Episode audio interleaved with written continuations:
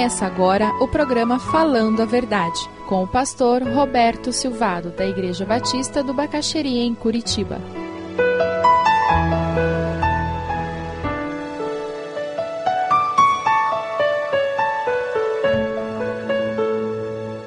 Filemão vivia em Colossos. Filemão era um servo fiel a Deus. Paulo, prisioneiro de Cristo Jesus, e o irmão Timóteo a você, Filemão, nosso amado cooperador. A irmã Áfia, Arquipo, nosso companheiro de lutas, e a igreja que se reúne com você em sua casa. A vocês, graça e paz da parte de Deus, nosso Pai e Senhor Jesus Cristo. Sempre dou graças a meu Deus, lembrando-me de vocês nas minhas orações, porque ouço falar da sua fé no Senhor Jesus e do seu amor por todos os santos. Oro para que a comunhão que procede da sua fé seja eficaz no pleno conhecimento de todo o bem que temos em Cristo. Seu amor me tem dado grande alegria e consolação, porque você, irmão, tem reanimado o coração dos santos. Uma vida que reanima os corações. Essa era a melhor descrição para Filemão, servo do Senhor. No versículo 2, nós vemos uma referência à igreja que funcionava na sua casa. A grande maioria das igrejas começou assim. A grande maioria das igrejas ainda começa assim. Nem todas as casas serão lugar para início de uma igreja, mas certamente todas as nossas casas podem ser utilizadas para reanimar corações nesse mundo tão conturbado que nós vivemos.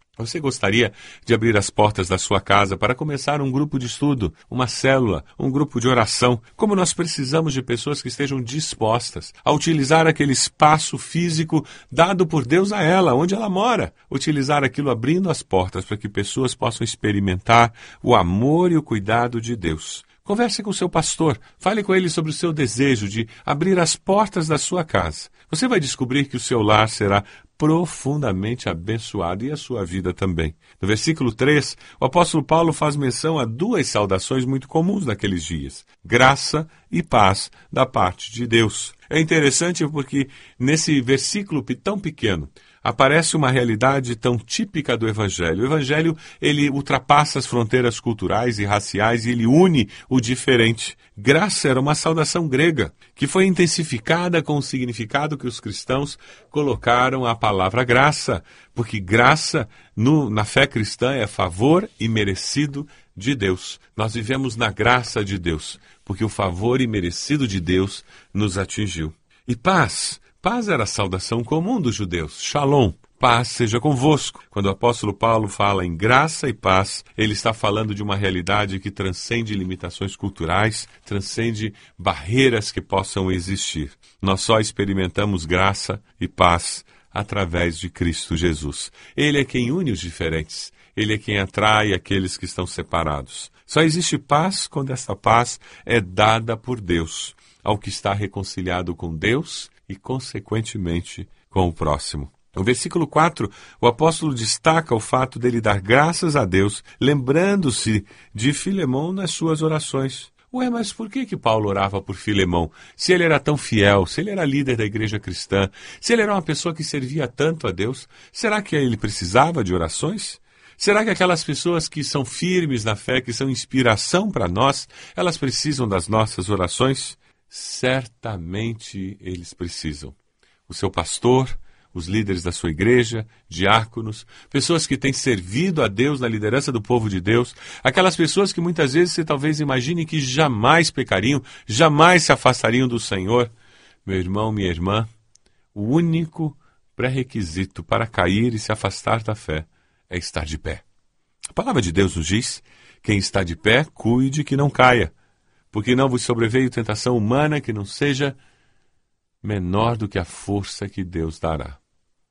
Aquele que está de pé, cuide que não caia. Você tem intercedido regularmente por essas pessoas que têm abençoado o seu coração, que têm sido uma inspiração, têm sido pessoas que mostram a você como alguém pode viver a fé cristã. Você tem encorajado essas pessoas a prosseguir sendo bênção?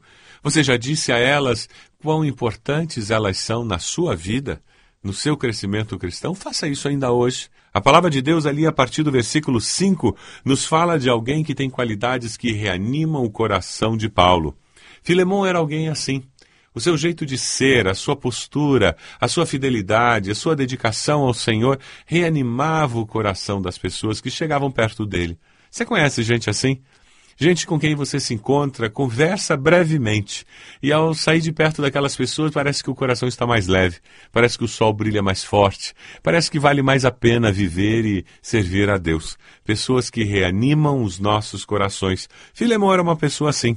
E Paulo destaca duas características básicas da vida de Filemão que faziam isso. No versículo 7, amor para com Jesus demonstrado a todos. Filemão não vivia só para ele, mas ele vivia para abençoar outras pessoas. A sua maneira de viver trazia alegria, conforto e coragem àqueles que estavam ao seu redor. Você tem vivido assim? A maneira amorosa com que você se relaciona com as pessoas tem feito essas pessoas dizerem: ai, vale a pena servir a Deus, vale a pena caminhar e viver. O outro destaque que o apóstolo dá no versículo 6 é que a fé de Filemão, essa fé que era demonstrada através do amor, era uma fé eficiente, uma fé que produzia frutos, uma fé para Jesus, para com Jesus demonstrada a todos. Certa vez eu estava sendo preletor num congresso de jovens batistas no Brasil, e durante aquele evento eles fizeram uma pesquisa. E uma das perguntas era qual é a grande dificuldade que você enfrenta na vida cristã. Aqueles jovens não foram específicos dizendo a minha dificuldade é com jogo, com mentira, com sexo, com droga. Não, não. Eles foram genéricos, mas muito específicos.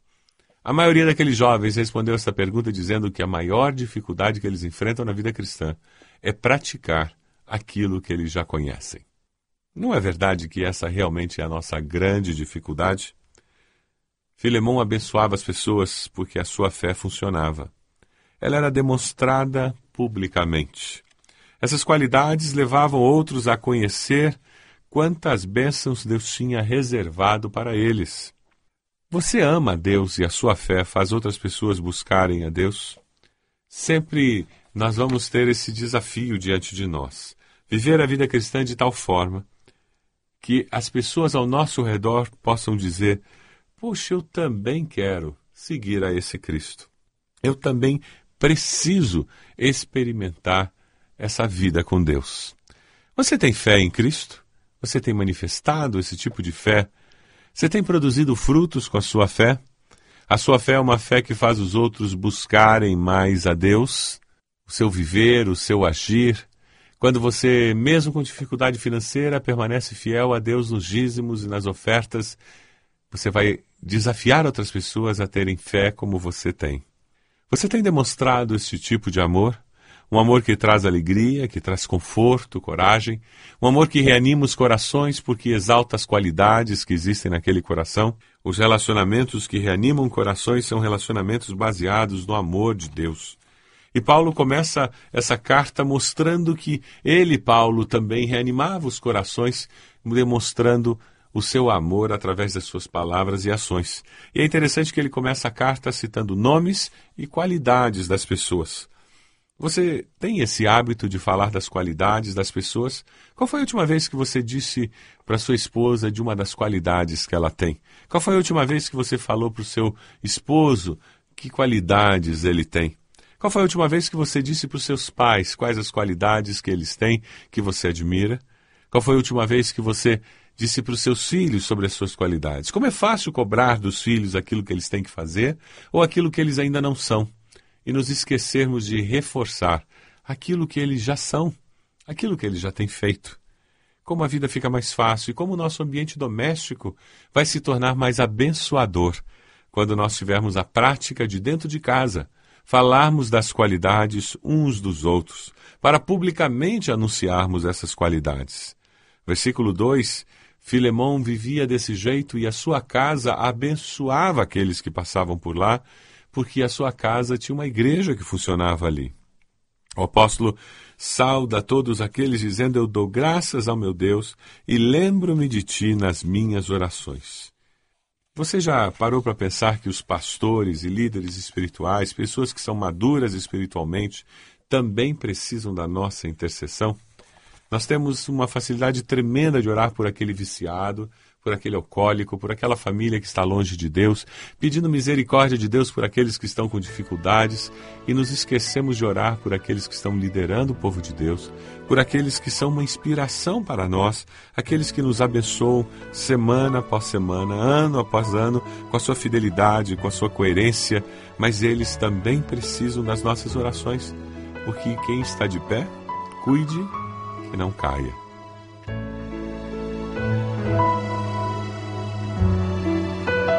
Se você deseja adquirir a mensagem que acabou de ouvir, ligue para 41 33630327. Mencione o título ou o dia da mensagem e envie um e-mail para vida@ibb.org.br.